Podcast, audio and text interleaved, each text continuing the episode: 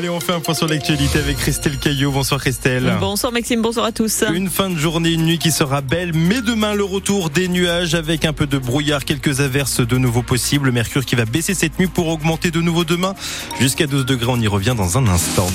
Christelle Morancé sera invitée demain sur France Bleu Maine à 7h45. La présidente de la région des Pays de la Loire vient de rejoindre Horizon, le parti d'Édouard Philippe. Et Édouard Philippe sera d'ailleurs en Sarthe et en Mayenne pendant trois jours à partir de demain. L'ancien Premier ministre commencera sa visite dans une exploitation agricole à José, près de Bonnetable. Il ira également chez Prunier, fabricant de rillettes, et dans une école à La Suze. Plus d'un élève par classe entre le CE2 et la terminale est victime de harcèlement scolaire. Ce sont les premiers résultats d'une enquête nationale délivrée ce matin à Reims lors de la visite de la nouvelle ministre de l'Éducation, Nicole Belloubet. Une enquête qui montre que le harcèlement à l'école représente 5% des effectifs du primaire, 6% au collège et 4% au lycée. Des résultats seront, qui sont tirés d'un échantillon de 17 000 questionnaires. Un accident de la route a fait trois morts ce matin à Steenbeck, dans les Flandres, près de Dunkerque. Une voiture a fauché un groupe de piétons qui marchaient sur un trottoir.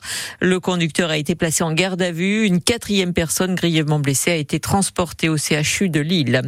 Trois jeunes hommes sont jugés depuis ce matin devant la cour d'assises de la Sarthe. Ils sont soupçonnés d'avoir participé à une rixe mortelle rue des Sablons au Mans. C'était le 31 décembre 2020 au soir.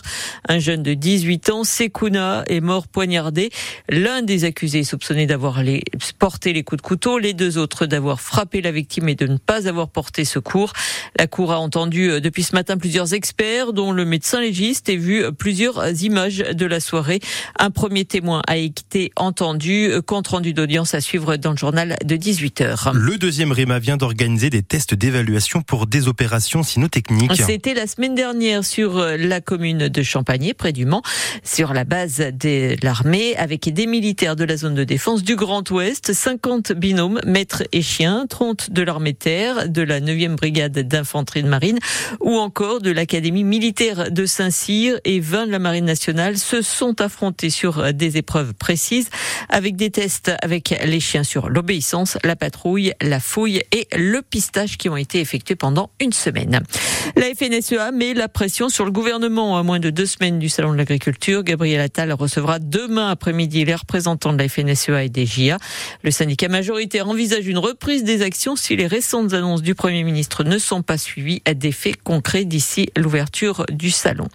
Une fève dans un gâteau de la Saint-Valentin, ça vous tente? Si vous pouvez l'acheter ou tenter de gagner à la flèche pour la quatrième année, c'est la maison Guillemard qui propose des gourmandises spéciales pour la fête des amoureux. Le gâteau trou coûte 12 euros et si vous trouvez la fève dans un de ces gâteaux, vous avez gagné un collier et des boucles d'oreilles d'une valeur de près de 900 euros. Attention, il faut commander en boutique ou par téléphone. Le comédien Philippe Lelouch ne sera pas au Palais des Congrès du Mans mercredi soir. Son spectacle est reporté au 9 novembre et ce ne sera pas au Palais des Congrès, mais à l'Oasis à 20h. On profite des derniers rayons du soleil parce que demain ça se couvre. Oui, c'est exactement ça. Fin de journée assez agréable ici au Mans. J'espère que c'est aussi le cas proche de chez